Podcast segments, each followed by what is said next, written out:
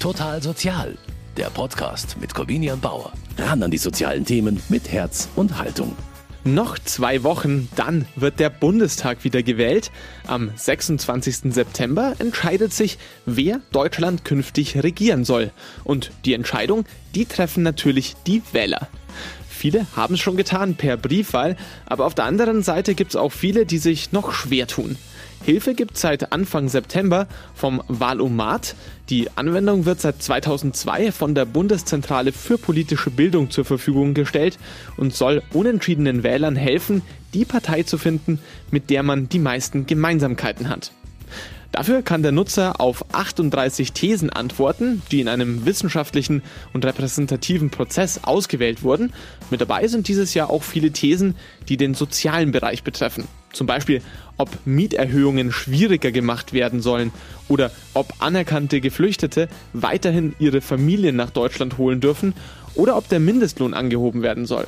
Alles Fragen zu komplexen Themen, auf die der Valomat-Nutzer mit Stimme zu, Stimme nicht zu oder neutral antworten kann.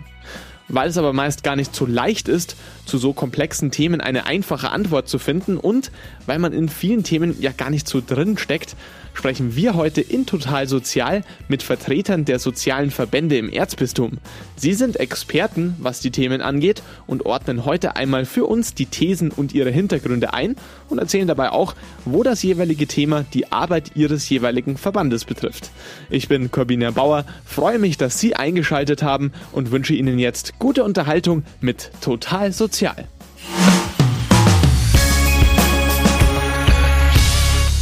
Und wir fangen an mit dem größten Verband im Erzbistum München und Freising, nämlich mit der Caritas. Und ich freue mich sehr, dass sie hier ist. Caritas Diözesanvorständin Gabriele Stark-Angermeier. Sie wird mir die ersten drei Thesen beantworten. Ich freue mich sehr, dass Sie da sind.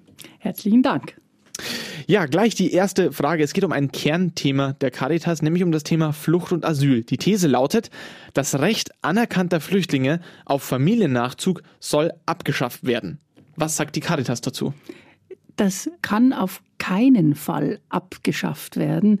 Was heißt eigentlich Familiennachzug? Es geht sicher, und da sind alle Parteien weitestgehend einig, dass es um einerseits die Kernfamilie geht, das heißt Vater, Mutter und Kinder sollen auch zusammenbleiben. Die spannende Frage ist, auch in der Erweiterung, geht es nur um diese Kernfamilie oder auch um andere Familienmitglieder?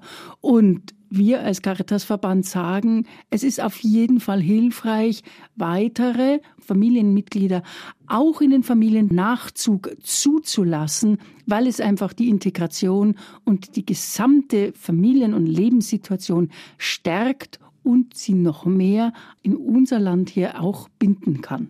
Die Caritas ist sehr engagiert in der Flüchtlingshilfe. Sie haben auch schon gesagt, das hilft bei der Migration.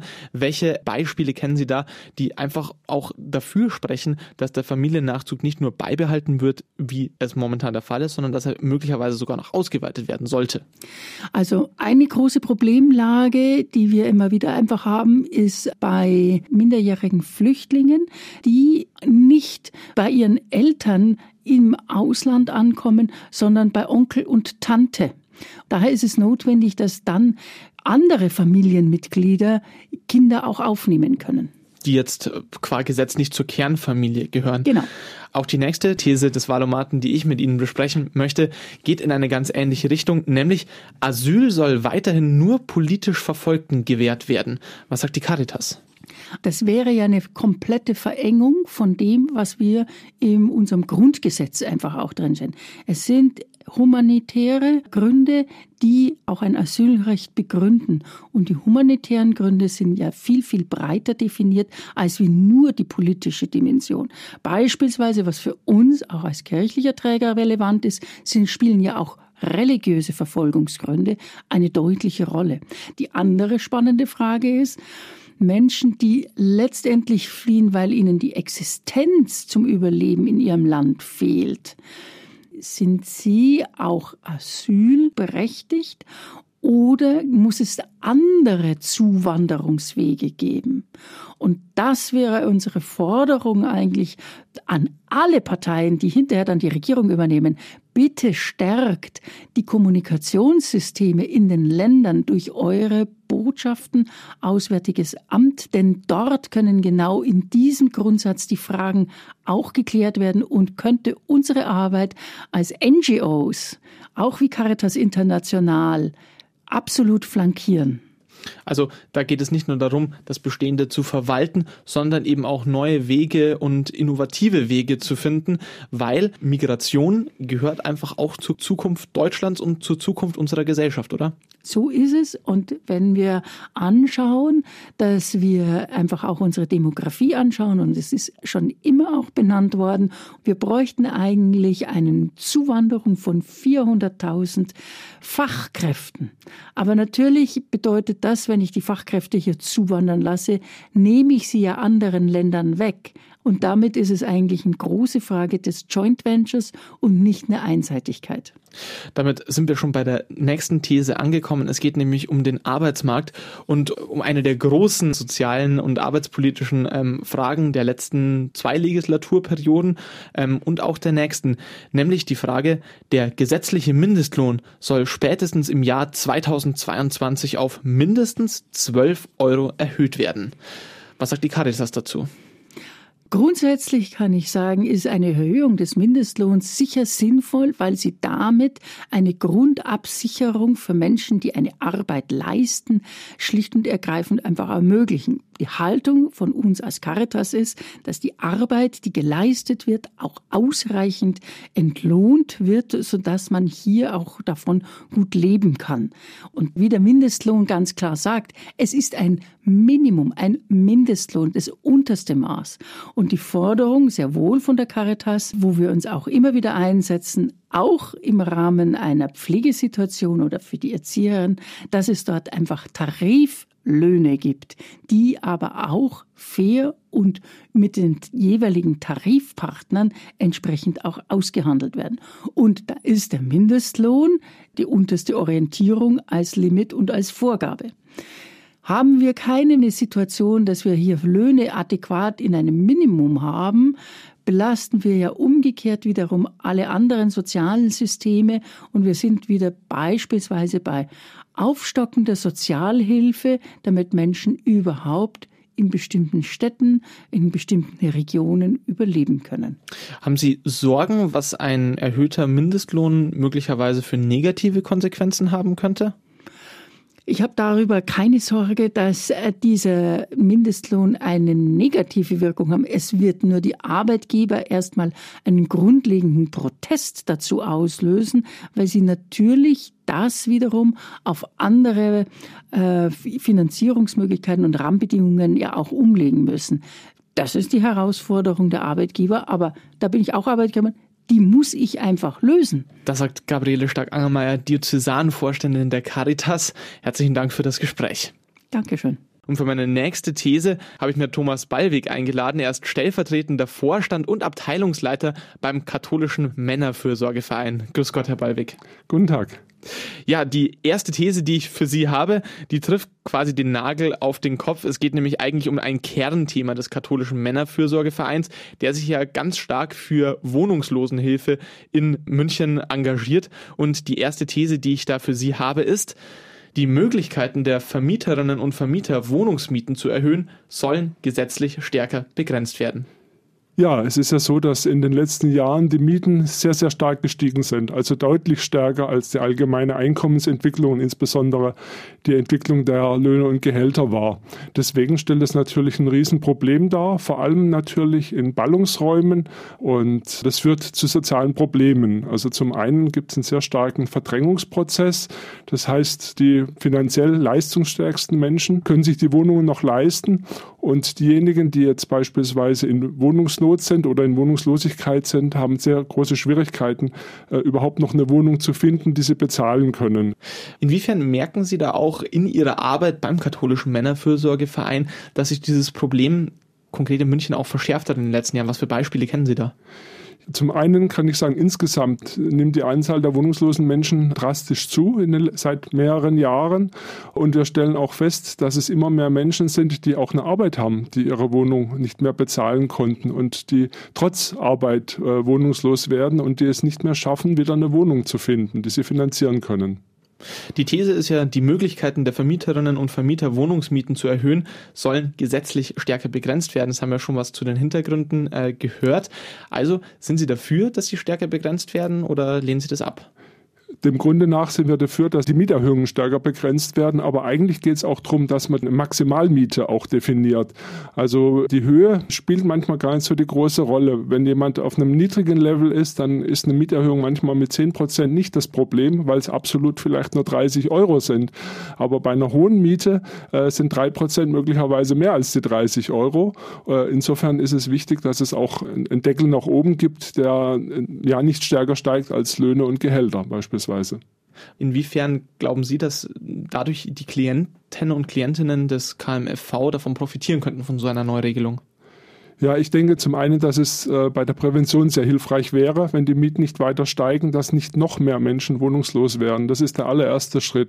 Und der zweite ist, dass man eben auch den Anstieg so begrenzt, dass auch die Menschen, die ein geringeres Einkommen haben, wieder konkurrenzfähig auf dem allgemeinen Wohnungsmarkt sind.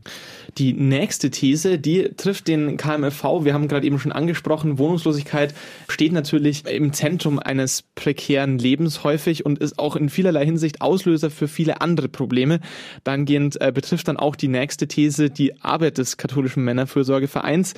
Die lautet nämlich, alle Erwerbstätigen sollen in der gesetzlichen Rentenversicherung versichert sein müssen.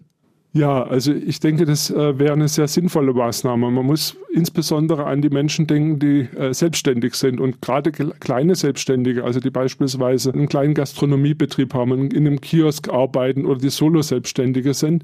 Wir sehen ja, dass gerade in der Corona-Krise, also die sind sehr stark gefährdet, ihre Arbeit zu verlieren oder auch zum Beispiel, wenn sie in den Konkurs gehen, dass sie die Ersparnisse frühzeitig aufbrauchen müssen und dann keine Alterssicherung mehr haben. Also aus sozialen Gründen wäre es deswegen sehr sehr sinnvoll, dass man diese Menschen mit in die soziale Rentenversicherung hineinbringt, um ihnen auch die Alterssicherung äh, zu gewähren. Weil im Umkehrschluss ist es so, wenn es nicht gelingt, verarbeiten die Menschen möglicherweise im Alter und der Sozialstaat muss dann für diese Menschen aufkommen.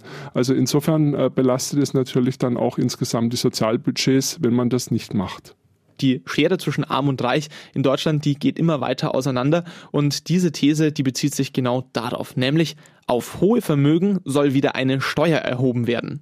Ja, zunächst möchte ich sagen, wir beschäftigen uns wenig mit Steuerpolitik, aber wenn ich das jetzt mal von der sozialen äh, Seite her sehe, denke ich, dass es sehr sinnvoll wäre, auch die Besteuerung von hohen Vermögen auch vorzunehmen. Es ist letztendlich eine Frage der Solidarität durch Steuereinnahmen wird unser Gemeinwesen finanziert, egal ob es um Schulen geht, ob es um Straßenbau geht oder eben auch um soziale Einrichtungen. Und da ist es gerade wichtig, dass auch die Einnahmen des Staates ausreichend sind, damit er sich diese Einrichtungen auch leisten kann. Wir erleben ja gerade durch äh, die Corona-Krise, dass es sehr viel Solidarität gibt, die vom Staat erbeten und abgefragt wird. Das ist auch notwendig und richtig. Wir fürchten aber auch, dass in der Folge die Budgets gerade bei den Kommunen sehr stark äh, einbrechen und ja, dass es dann eben zu sozialen Leistungskürzungen kommt. Und insofern ist es sehr wichtig, dass natürlich auch auch genügend Einnahmen da sind. Es ist auch nicht ganz verständlich, warum Vermögen fast nicht besteuert wird. Also gerade wenn es um Aktiengewinne geht oder auch um Leistungs lose äh, Zugewinne, beispielsweise bei Immobilien. Die können nach einer äh, Spekulationsfrist, die äh, absolviert wurde, dann ja steuerfrei verkauft werden. Und wieso sollten sich äh, Menschen, die ein sehr hohes Einkommen haben, weniger anteilig am Gemeinwesen, an der Finanzierung des Gemeinwesens beteiligen, als es bei den Arbeitnehmenden der Fall ist? Sagt Thomas Ballweg vom Katholischen Männerfürsorgeverein München. Herzlichen Dank.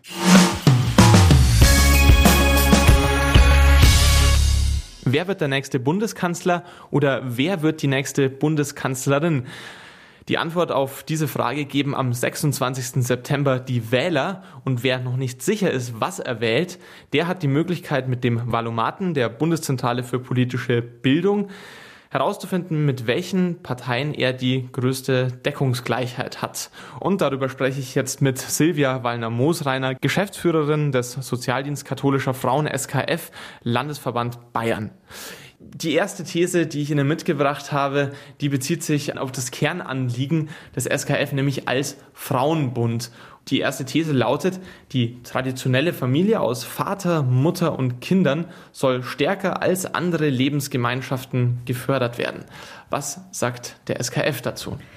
Vater, Mutter, Kind Familien, da denken wir schnell an die 50er, 60er Jahre, die Mutter zu Hause, Vater voll berufstätig. Ähm, wir nehmen als SKF Landesverband wahr, dass das nur noch einen kleinen Teil unserer Klientinnen abbildet. Also wir haben ja den Vorteil, dass wir als sozialer Fachverband nah dran sind an dem, was äh, Frauen bewegt und wie Frauen und Familien heute leben. Und da würde ich schon sagen, dass diese These nur noch einen kleinen Teil abbildet.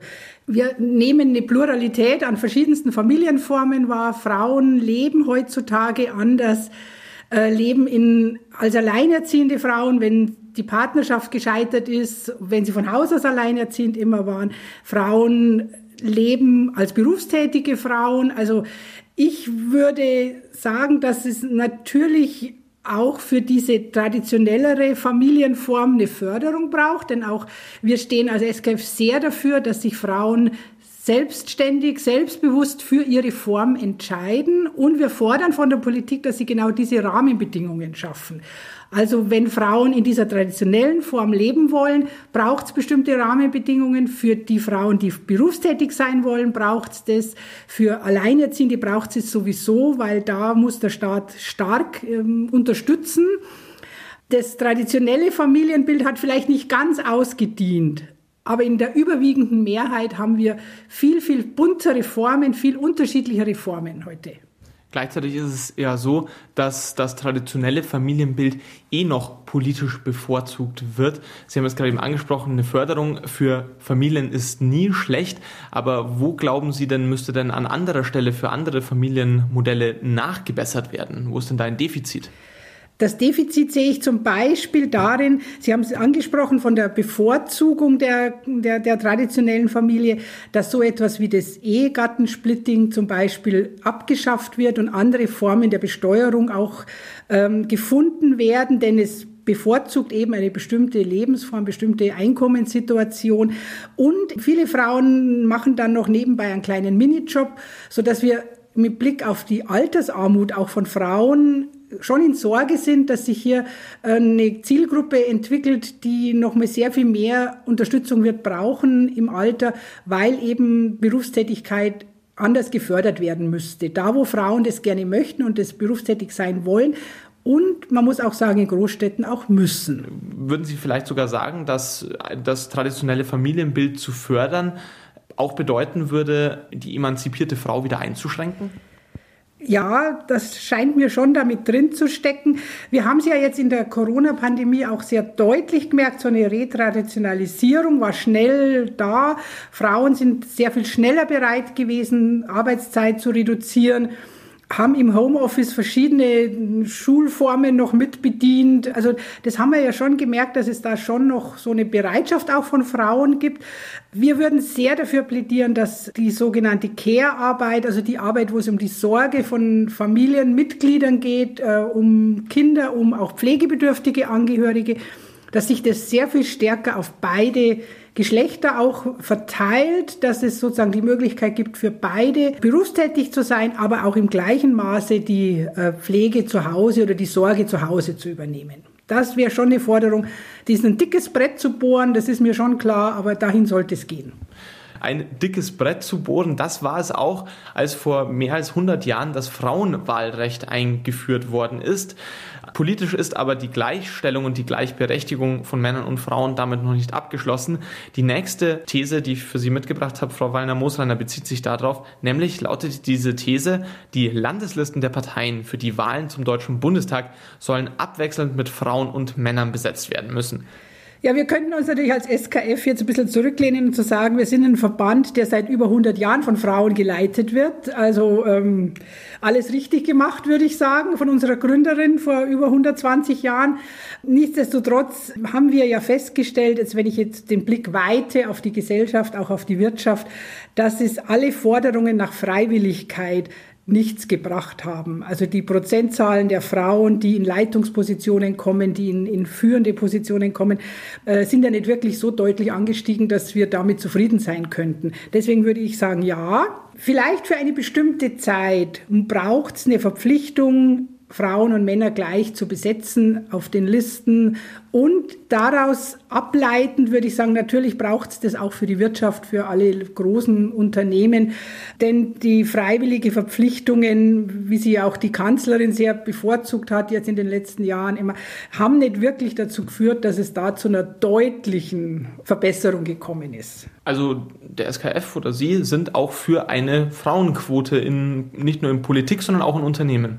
Ja, da sind wir dafür, wenn es möglich ist, das in einem bestimmten Zeitraum zu erreichen, wäre ich für eine äh, vielleicht zeitliche Befristung von einem Projekt mal von 20 Jahren und dann zu schauen, was hat's gebracht. Aber die 20 Jahre Freiwilligkeit haben uns nicht weitergebracht. Das sagt Silvia Wallner-Moosreiner, Geschäftsführerin des SKF Landesverbands Bayern. Herzlichen Dank für das Gespräch. Und für die nächste These begrüße ich jetzt hier bei mir im Studio meinen nächsten Gast, Bartholomäus Briella. Er ist Vorstandsvorsitzender der katholischen Jugendfürsorge und ich freue mich sehr, dass Sie heute Zeit für mich hatten. Grüß Gott, Herr Briella. Grüß Gott. Ja, Herr Briella, die erste These, die ich Ihnen mitgebracht habe, bei Bundestagswahlen sollen auch Jugendliche ab 16 Jahren wählen dürfen. Was sagen Sie als Vertreter der katholischen Jugendfürsorge? Ja, wenn Sie mich jetzt gefragt hätten, sollen junge Leute mit 16 schon Auto fahren dürfen, hätte ich kurz und bündig gesagt, ja, auf alle Fälle, weil ich unsere jungen Menschen für sehr verantwortungsbewusst halte und denen das zutraue. Gerade im Bereich der Wahlen ist es aber ungleich schwieriger weil hier haben wir sehr viel mit Erfahrung zu tun. Und meine ganz persönliche Beobachtung ist, dass junge Menschen sehr häufig von ihrer Peer Group, das heißt vom Freundeskreis, von ihrer Clique, beeinflusst werden. Je jünger, umso intensiver. Und je jünger, umso mehr werden sie auch von sozialen Medien, die sie zum Teil aber selber sehr intensiv gestalten, beeinflusst. Und dadurch gibt es eine Gruppendynamik, in der junge Leute sich sehr intensiv gegenseitig beeinflussen und in der eine hohe Emotionalität vorherrscht. Und meine große Sorge ist, dass junge Leute von politischen Extremen stark beeinflusst werden, gerade auch über die sozialen Medien und genau aus diesem Grund habe ich meine Bedenken, wenn Jugendliche mit 16 schon zur Bundestagswahl antreten sollten.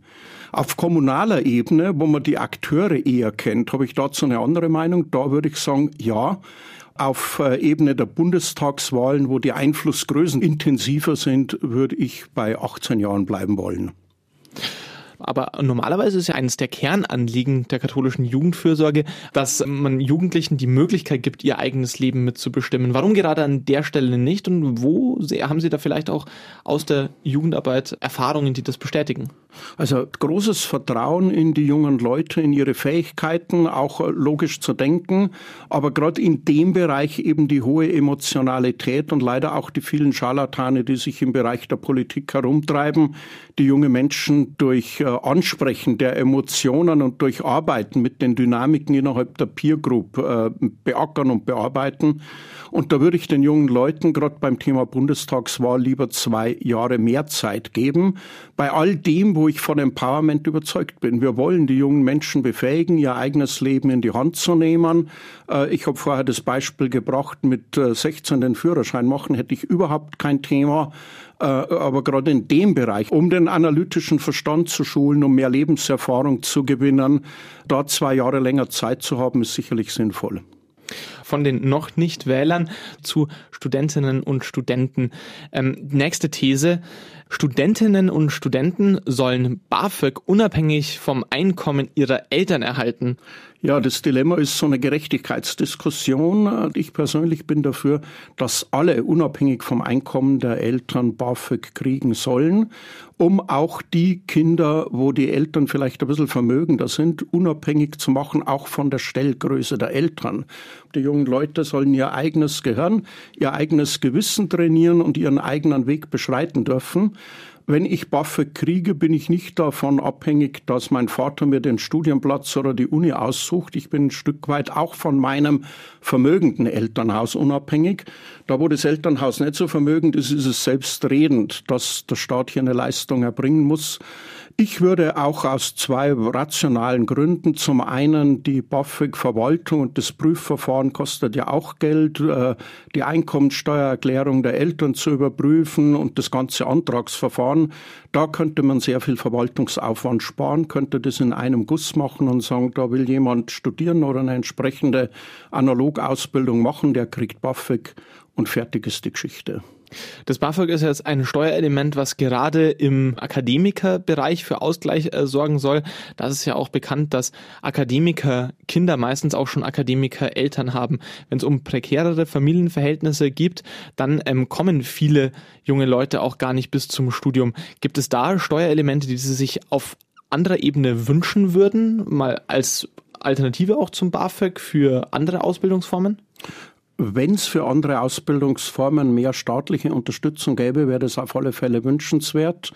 In unseren Häusern äh, haben wir Gott sei Dank die Chance, über Kirchensteuermittel, über Vereinsmittel, aber auch über die normale Refinanzierung der Heimerziehung, dort wo Kinder und Jugendliche das entsprechende Potenzial haben, die auch dahingehend zu fördern. Aber wenn Kinder und Jugendliche in einem Akademikerhaushalt aufwachsen, werden sie schon viel früher und viel intensiver mit äh, höherer Schulbildung und dergleichen konfrontiert und haben dadurch eine größere Chance, selber eine ähnliche Karriere zu durchlaufen. Ein Kind, das aus einem Haushalt kommt, wo nicht beide oder ein Elternteil Akademiker sind, hat ungleich geringere Chancen, eine akademische Laufbahn selber mal zu beschreiten. Und dann kommen wir auch schon zu unserer letzten These. Und zwar, wir bleiben bei der Bildung. Die letzte These lautet, der Bund soll mehr Zuständigkeiten in der Schulpolitik erhalten. Der Bund muss hier wesentlich stärker koordinierend eingreifen, als es die Kommission der Kultusminister derzeit macht. Die letzten Jahre haben die Kultusminister sich intensiver bemüht, die Lerninhalte, die Curricula abzustimmen. Aber ich persönlich beobachte hier noch sehr große Qualitätsunterschiede in nahezu allen Schularten in den verschiedenen Bundesländern. Und hier müsste zumindest ein Stück weit mehr, als es momentan tut, nach meinem Dafürhalten, der Bund eingreifen, ist ein Gerechtigkeitsproblem. Und je höher die Schulbildung, umso problematischer wird dieses Gerechtigkeitsthema. Sie machen in einem Bundesland Abitur, in dem die Anforderungen sehr hoch sind. Das heißt, die Note ist in der Regel etwas schlechter als in einem anderen Bundesland, in dem die Anforderungen nicht so hoch sind. Sie bewerben sich dann aber zwei unterschiedliche Kandidaten mit unterschiedlichen Noten auf den gleichen Studienplatz. Und da ist in der Regel die Person, die in dem Bundesland Abitur gemacht hat mit den höheren Anforderungen, die benachteiligte. Das ist für mich ein Gerechtigkeitsproblem. Und da könnte der Bund durchaus für mehr Gerechtigkeit sorgen, indem er hier zentraler steuern würde sagt Bartholomäus Briella, Vorstandsvorsitzender der katholischen Jugendfürsorge in München. Herzlichen Dank für das Gespräch. Gerne geschehen. Wir haben heute einmal die sozialen Thesen des Valomat von Vertretern der sozialen Verbände durchleuchten lassen. Und dabei ist natürlich auch klar geworden, Ganz so leicht wie mit Stimme zu, Stimme nicht zu und neutral lassen sich da die wenigsten Fragen einfach beantworten, besonders wenn es sich um so komplexe Themen handelt. Aber es wurde auch deutlich, dass die Einordnung der Thesen durch die Fachkenntnisse der Verbandsvertreter eine Entscheidung deutlich fundierter machen können. Was am Schluss beim Valomat rauskommt, das muss natürlich jeder Nutzer selbst herausfinden. Wichtig ist nur, am 26. September wird gewählt und wählen ist, das haben die Einblicke in die Arbeit der sozialen Verbände heute gezeigt, elementar wichtig. Denn neben Erst- und Zweitstimme gibt man mit dem Wahlzettel auch immer eine Stimme für die Demokratie als Staatsform ab. In diesem Sinne, gehen Sie wählen und gestalten Sie unser Land mit. Und damit verabschiede ich mich für diese Folge von Total Sozial. Mein Name ist Corbina Bauer. Ich bedanke mich ganz herzlich fürs Zuhören und wünsche Ihnen jetzt alles Gute. Total Sozial, ein Podcast vom katholischen Medienhaus St. Michaelsbund, produziert vom Münchner Kirchenradio.